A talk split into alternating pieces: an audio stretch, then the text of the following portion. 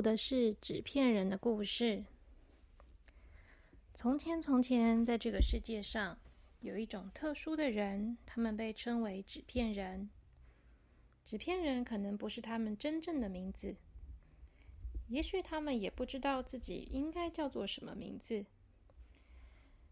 但是呢，在少数曾经看过他们的人的口中，他们就被称呼为纸片人。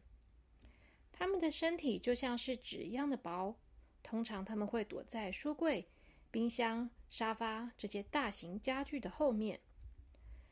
因为他们很薄很薄，所以大部分的人都不会发现他们的存在。纸片人很怕人类，因为他们知道，如果被人类发现的话，他们很可能会被当成妖怪。所以他们大部分的时候都是安安静静的躲在柜子的后面，不会出现。如果今天有人买了一间新房子，里面搬进来了一个大书柜，或是一个很大的冰箱、很大的电视柜，纸片人就会偷偷的搬到这个家里，躲到这些家具的后面。他们会把自己的身体变成跟柜子一样的形状，这样就不会被发现了。那纸片人什么时候会出来活动呢？就是当夜深人静，所有的人都睡着了以后。纸片人才会从柜子的后面出来。他们是一种特别的生物，他们不用吃东西，也不用喝水。他们在半夜的时候出来，只是因为躲在柜子后面一整天实在太无聊了，所以他们就会出来和朋友一起运动、聊天。这一天啊，在这个家里，冰箱后面的纸片人，还有沙发后面的纸片人。和书柜后面的纸片人，他们就一起出来，聚在客厅聊天。他们正在聊今天家里发生了什么事情。书柜纸片人说：“哎呦，今天家里的小哥哥很认真哦，他坐在书桌前面看了很久的书，很专心的样子。哎，我想他以后一定会变成一个很有学问的人。”冰箱后面的纸片人说：“哦。”我很少看到小哥哥，我每次都只有看到弟弟。他好喜欢吃东西哦，他今天就来开了冰箱五次，每次都拿了不同的食物吃。我看啊，他应该蛮有机会变成一个小胖子的。沙发纸片人说：“这家的小女儿每天都在客厅玩玩具，但是玩具滚到沙发下，她却一点都不捡起来。”现在沙发下面已经有一大堆玩具了耶！不知道为什么他们都没有发现玩具不见了呢？难道他们不会觉得很奇怪，玩具都到哪里去了吗？纸片人们就是会这样在半夜的时候跑出来聊聊天，然后他们就会觉得很开心，直到天快要亮的时候，他们才会回到柜子的后面去，继续安安静静的躲起来，等待夜晚的来临。这样，他们就可以再相聚了。然而，这一天却发生了一件事，以至于使得纸片人们的生活产生了变化。这一天晚上，家里面的小妹妹因为做噩梦的关系，半夜睡到一半惊醒了。她一边哭着，一边从房间里走出来，想要去找爸爸妈妈。但是，因为她刚刚睡醒，还迷迷糊糊的，她就走错了方向。于是，当他走到客厅的时候，他就看到三个薄薄的、巨大的、像是纸的东西，就站在客厅的正中央。妹妹看到他们的时候，吓了一大跳，三个纸片人也吓坏了。妹妹张大嘴巴，发出了小小的“啊”的惊呼声。三个纸片人则是都倒抽了一口气，发出了“啊天哪”的声音。就在妹妹准备要大声尖叫的时候，三个纸片人连忙捂住了小妹妹的嘴巴。他们小声的说：“嘘，拜托你不要大声叫，我们不是坏人。”小妹妹看着他们，这时候她才仔细的观察了一下，她发现他们长得真奇怪，身体像是纸一样的薄，五官就长在身体的上面。此时的纸片人们正皱着八字眉，忧愁的看着她。他们看起来既温和又苦恼的样子，于是小妹妹就没有那么害怕了。妹妹，我现在把手放开，你不要大叫哦。”纸片人说着就把手放开了。妹妹这个时候忍不住问：“你们是谁呀？”纸片人说：“我们是纸片人啦。”他们分别的自我介绍道：“我是沙发纸片人，我是书柜纸片人，我是冰箱纸片人。”妹妹皱着眉头说：“什么啊？我从来没有听过纸片人。纸片人是什么东西呀？”三个纸片人回答道：“就是我们啊，我们就是会躲在冰箱后面、沙发后面，还有书柜后面的纸片人啊。因为我们像纸一样的薄，我们就可以把自己塞在柜子和墙壁的中间，所以你们才没有发现我们啊。”妹妹又说。可是，书柜或是冰箱的后面不是都很脏吗？都是灰尘哎，这样你们不就每天都住在很脏的地方吗？纸片人回答说：“那也没有办法啊，因为你们人类把所有的空间都占据了，所以我们只能躲在这些地方啊。如果我们不躲在这些家具的后面，我们也没有别的地方可以躲藏啊。”妹妹说。原来是这样啊！那你们刚才在干什么呢？为什么你们现在都出来了啊？纸片人们说：“我们刚才在聊天啦，因为白天的时候不能出来，所以才只能在晚上聊天啊。”那你们在聊什么呢？纸片人回答说：“我们就是聊聊今天发生什么事嘛。比如说，美美啊，你知不知道你有很多玩具都在沙发底下？哎。”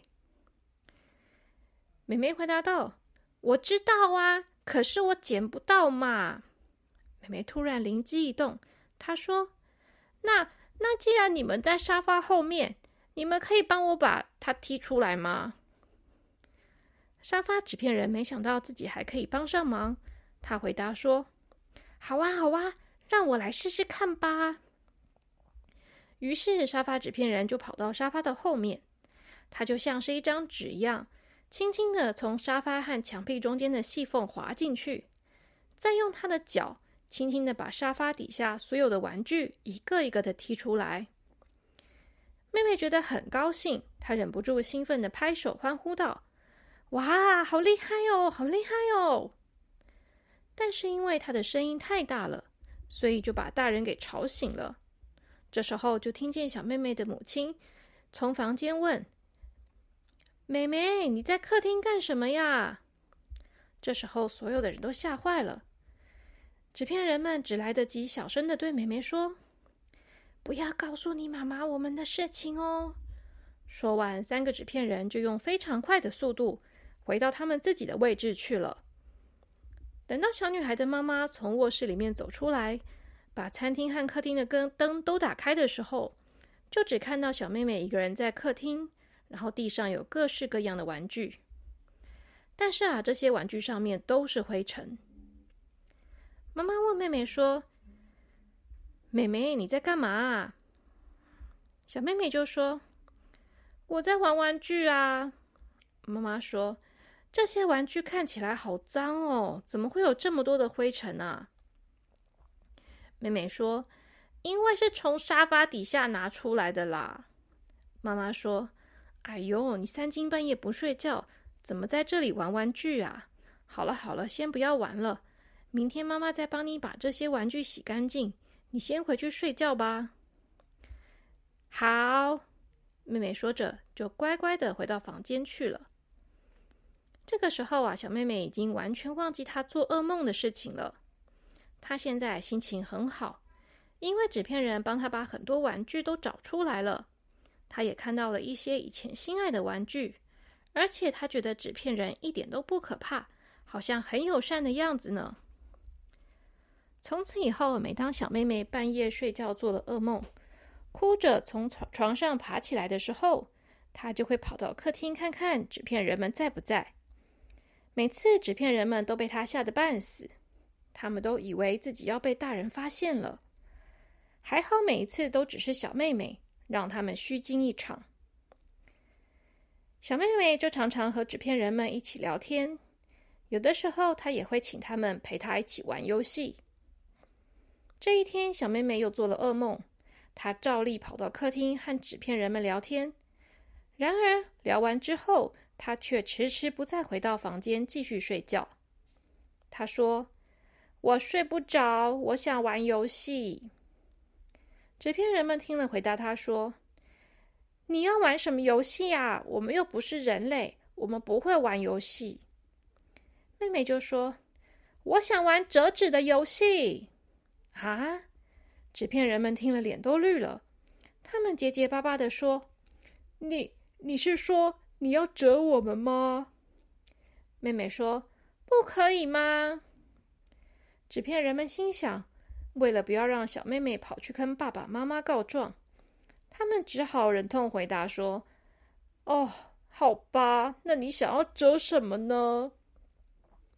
妹妹高兴的说：“我没有用这么大的纸折过耶，我想要折一个房子。”于是，三个纸片人只好自己把自己折成了房子的样子。